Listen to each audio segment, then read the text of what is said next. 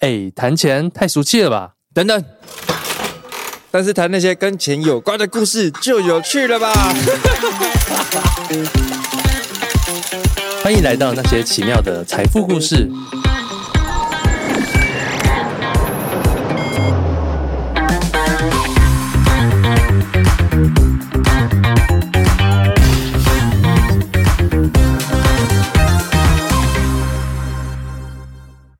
今天要来分享一个知名的小提琴手的故事。他靠着模仿演奏古典音乐，跟着一个假乐团全球巡回表演，赚进了大把钞票。那这个人名字呢？他叫做 Hindman，那我们中文叫做辛德曼。那他现在是一个大学的英文教授，同时他也是一个作家。然后在一本的知名的自传小说中，他就回忆起了他过去的一段很丰富、很神奇的一个往事，就是在。这时候，这个故事就要回到他小时候来说起。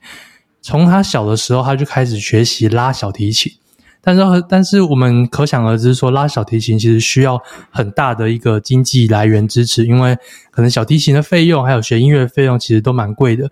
但后来他家里就因为经济的状况，所以导致他不得不放弃他的这一条音乐之路。后来他在二十一岁的时候，他就决定说：“好吧，那既然不可以继续在音乐这条路走。”我就决定说我要去当一个记者，所以他那时候就去前往到这个哥伦比亚大学去读他记者相关的学系。那为了去凑一下他的学费，因为那时候经济状况问题嘛，连学费都要自己凑，他就开始到处打工。那那个缺钱的程度到什么样呢？他甚至是需要去捐卵子来赚钱，他捐卵子来支付他的学费，我觉得非常辛苦。然后有一天呢，这个辛德曼他就看到了一个兼职广告。这个广告是关于一个乐队在征求了一名小提琴手。那他因为学了这个十三年的小提琴嘛，虽然说没有公开演出的经验，但是他也很期待说，哦，好像有我的用途，而且这份工作又是感觉是我擅长的，所以他就决定去应征。结果在应征这个工作的这个过程非常诡异，他完全不用面试。也不用说演奏什么歌曲，他就只靠着他的照片，然后就成功应聘了。那为什么会这样呢？那事实上呢，就是这个乐队征求的条件只有两个：第一个是年轻，第二个你是一个新人，这样就够了。因为这个乐队呢，他就会在现场播放录制好的音乐，只要在台上假装拉小提琴就好，就像是歌手会放着录制好的歌曲，然后假唱一样。虽然说听起来有点很奇怪，但是辛德曼真的很缺钱，而且这份工作的报酬也非常好，所以他还是决定接下这份工作。那当时呢，他的时空背景是二零零二年，很多人喜欢古典音乐，但没有很就是强大的经济能力，说去买一个真正的古典音乐门票，而且也很不喜欢说去那些听古典音乐的场合都要穿很正式的服装。所以这个乐队的作曲家就是看准了这样的一个市场机会。所以他就决定呢，组建一个假的乐队。那他们呢，就是事先先请那些专业的音乐制作人把音乐做好，剩下的就是一群在台上假装现场演奏的小提琴家啊、钢琴家啊。所以他们的这些演奏家全部都是假的。那观众呢，也不容易察觉，因为在当时那个环境，他们就只会享受音乐，其实不一定会知道说到底台上是真的在拉还是小假的在拉。而且呢，这个票价会比一般的古典音乐还要便宜。那他们呢，就只要在观众面前假装演奏这个播这个当初录好的这个音乐，然后就可以吸引非常多的民众来听。然后他们也觉得说，哦，如果说我透过这样的方式来宣传古典音乐，是对古典音乐重大的贡献。而且观众也喜欢听，所以是真是假就不是这么重要了。那在演唱结束之后呢，他们就会去贩卖这些音乐的 CD，而且每次都会非常抢手，因为他们就打，他们就一开始就打着一个哦，我低成本，然后但是我可以呃比较低的一个收益，但是我去冲那个量，因为他们就是吃这个比较正常的一个平价市场。那也许你会问说呢，这样的方式难道不会有法律问题吗？他们这样假演奏不会有诈欺的问题吗？但其实呢，在音乐会播放好这些录制的音乐是没有违法的。就像现在有很多歌手嘛，他们其实也会在现场唱歌的同时播放那些呃过去录好的 MV，而且就连最知名的一个大提大提琴家马友友，他在奥巴马的总统就职典礼上面也是播放音乐的。因为这个状况呢，所以辛德曼就在这个假的乐队这样持续演奏演奏演奏四年。那演奏这么久了，他其实名声也会越来越响亮。甚至已经红到他那个偏僻的家乡小镇，父母啊跟亲朋好友也常常在电视上看到他演出，而且还会写很多赞美的信，说啊你的音乐拉得好好听啊，你你小提琴手天才啊等等，他就会拉会有很多这种赞美的信给他。但是呢，最终最终怎么样呢？因为他也知道说这都是假的嘛，他就承受不住这些别人的赞美，别人的这些虚假吹捧，因为他是靠着演奏。这些假的音乐，然后而且他卖的是他卖的那些不是他真的自己拉的，而是别人录好的 CD。然后他就像是一个舞台上光鲜亮丽的傀儡，内心承受了巨大的压力，所以他就透过很多像安非他命等毒品来去释放这些情绪。那长期服用这些毒品，也让他的精神跟身体越来越恶化，最后却引发了一个急性的焦虑症。所以在二零零六年的时候，他就。呃，经过了四年嘛，他就最终决定离开了乐队，开始治疗。那在后来的治疗的过程当中呢，然后他也就是因缘际会下去担任他母校哥伦比亚大学的一个招生官。然后他就那时候在开始免费参加一些课程啊，还可以享受免费的治疗，然后就成了一个英文的写作教授。然后后来就出本这本书，出出版了一本自传。那这本自传呢，就在写说他在过去哦，有原来是一个假演奏家、假乐团的一个回忆。然后重点是很特别的是，这本自传还成了，还成为了一个二零一九年亚马逊的一个畅销自传书之一。然后他还也是里面说到说，哦，过去的这个乐队其实到现在还在这样子演奏当中。还是持续进行当中，只是当然他离开了啊，但是这个乐团现在还是持续这样做。然后我觉得听完之后就真的非常酷，因为原来就是哦，我好像只要做做样子，我会做这件事情，我也可以成为一个知名的小提琴手。而且这也让我回想起说，哦，好像过去蛮蛮常听到一个什么歌手假唱的新闻啊，然后但我没想到说连古典音乐家也有假，所以可能很多我们听过什么钢琴家啊、大提琴家、小提琴家，会不会其实也是假的呢？哦，这没人知道。但我觉得，呃，我觉得这件事情延伸，呃，会想要来聊几件事情，就是我觉得第一个我想要聊商业跟道德，就是因为这呃。这件事情，它在世俗的道道德价值观上，好像没有这么的被允许，或者是被接受。但是，作为做这件事情的商人，他却是极其聪明。但我想要问阿张师，在这两个东西之下，你会怎么看待这个结果？我觉得这就分两个层面嘛，就是呃，我觉得因为他跟我生态其实挺有点像，有时候有些钱我不知道该不该赚。那我我我可以很有道义，但我赚不到钱。但我也可以哦，反正他也没违法，所以我去做这件事情也没关系，反正我赚得到钱就好。他有点这两极，但当然我是偏向道德派啦。我就举个我就举个例子嘛，我就举个例子嘛。有时候呃，我可以去我可以去推荐一个呃，我觉得没这么好的东西给别人。嗯哼。但是这件事情本身没有违法，因为他的确他可能是呃真的有这样的商品。只是他没有这么好，但是他给我的分润很高，给我的佣金很高，我就可以去推荐他。但在我心里的一个道德层面来讲，讲说他不好，可是，在利益上面呢，他又可以赚钱。嗯哼，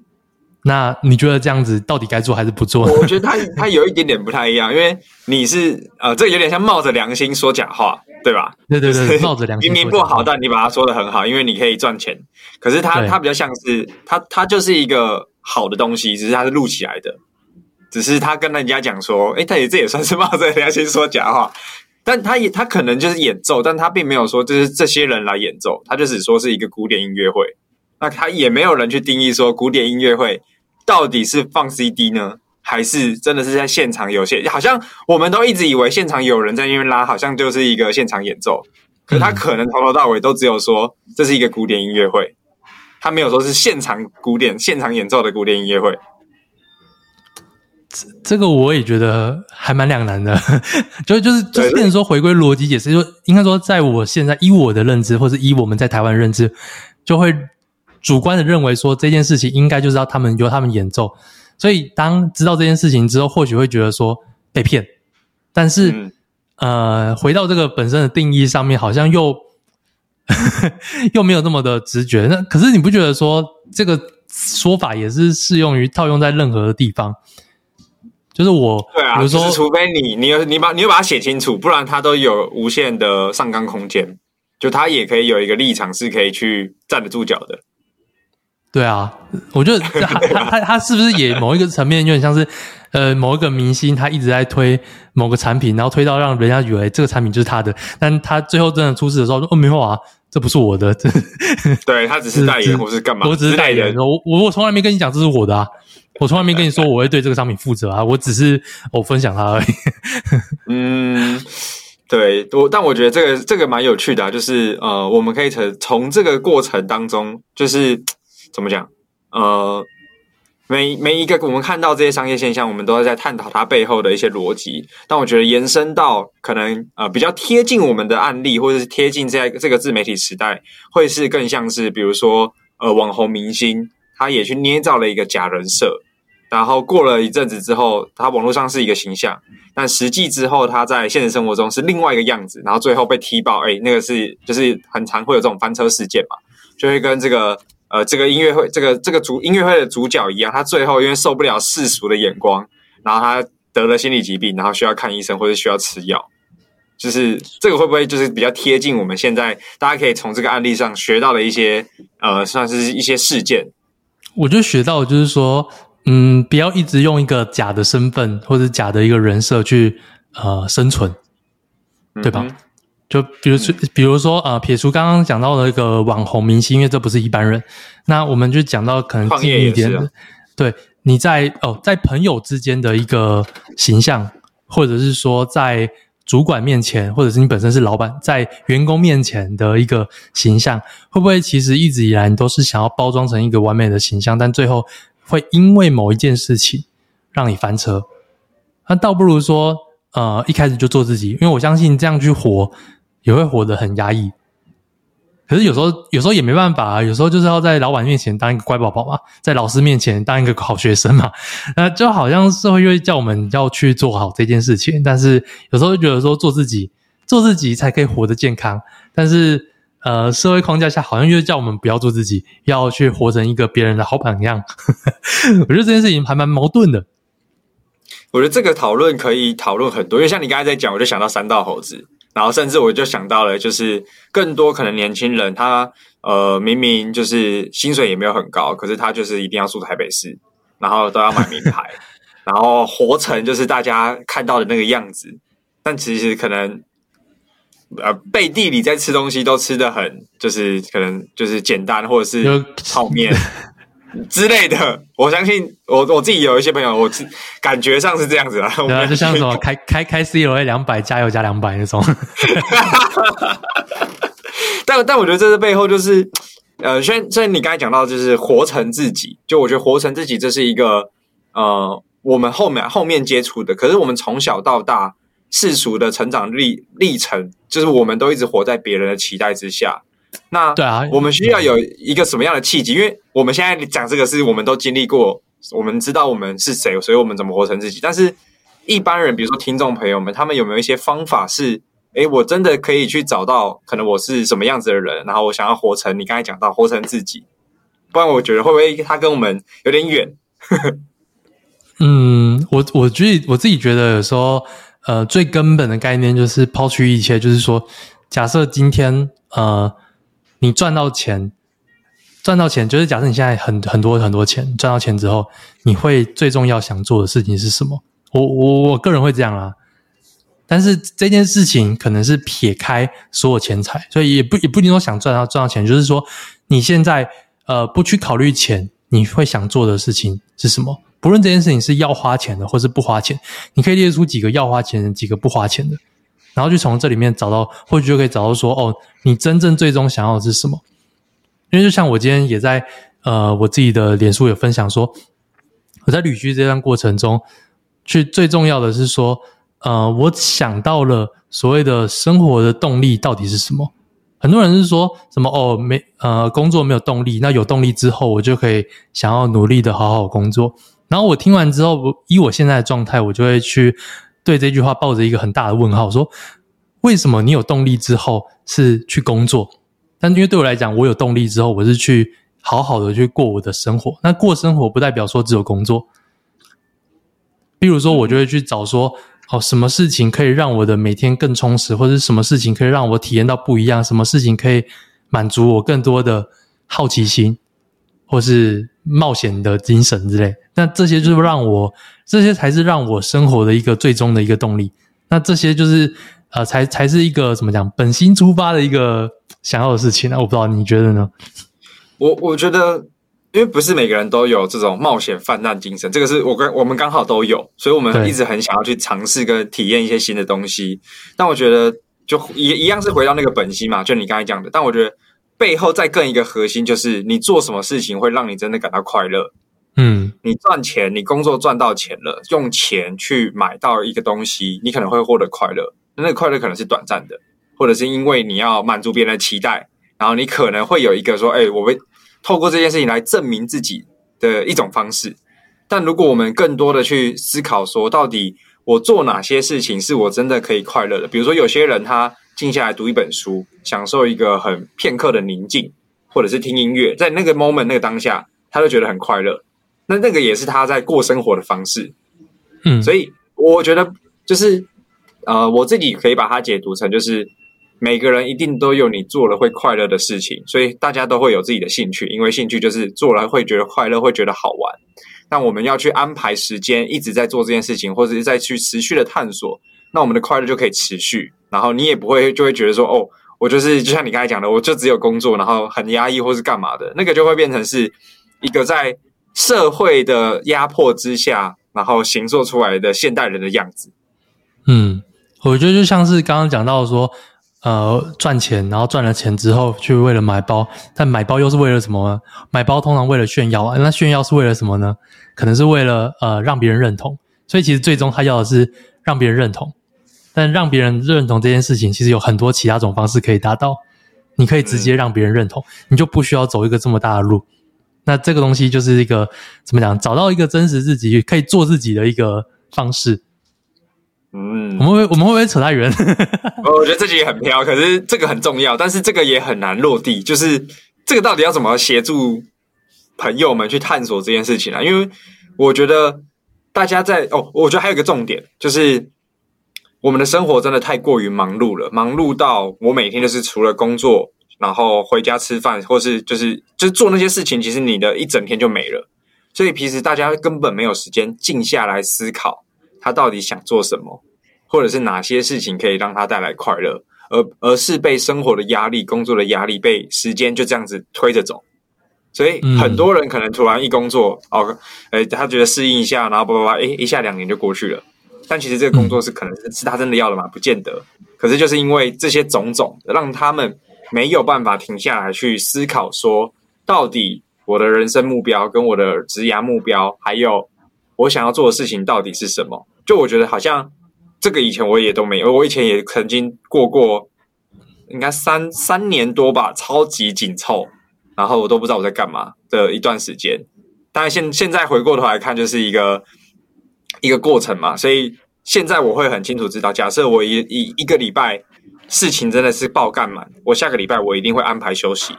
因为不然的话，我的我根本没办法思考我的下一步路要怎么走，或者是没办法好好思考，就会影响。我只在做事，而没有在决定，然后就会被时间推着走。嗯，因为我觉得台湾就是太太过于强调说，比如说什么要理财啊，要好好存钱啊，要延迟享乐啊。你现在努力赚钱，多努力赚钱，以后才有办法好好享受。可是你会不会有那些以后享受的时间都不一定，因为有时候你太过于工作，工作到身体不行了，你到时候也没有身体去好好享受。所以我我觉得这这这也是我在。呃，旅居啊、呃，这个泰国还有菲律宾的一个体悟啦。他们虽然说收入很低，甚至他们都是月光族，但是你会在他们身上看到台湾人看不到的笑容。一个很满足的笑容。他们可以因为吃炸鸡，然后就觉得哦，人生无忧无虑了。因为你知道，像炸鸡，像在菲律宾好了，他们他们的一个呃月收入，他们一个月收入可能可能就在三千块左右台币。三千块就是三，大概有大概换算三千块台币左右，就是低的，可能就三千块台币左右。然后他们他们可以花，他们可以花个什么好几百块，然后去吃个炸鸡或者喝个珍奶就满足了。哇塞，对啊，所以我觉得就是一个生活跟享受的方式是不一样，因为像在菲律宾，他们是九十趴的人都没有买房，因为没有存款，他们都是月光族。可是他们。可是，可是你在这里不会看到说，因为这样子他们就不快乐，反而他们的快乐指数可能还比台湾人高，就是很活在当下。哎、欸，对，因为他们就很活在当下。我没有说这到底是好还是不好，但是觉得有时候过度理财会让自己人活得很不像人，对，会很压抑。所以我觉得这个都是关于选择啦，就是他们可能刚刚刚你提到的九十 percent 的菲律宾人选择活在当下，享受这个生活。那。某一部分台湾的情况比较像是大家都选择别人跟我讲我是什么样子，或者我应该成为什么样子，所以我觉得那个那个最终都会是，如果你今天是想要成为别人期待那个样子，你永远不会快乐，因为那个样子不是你真的想要的样子。没错。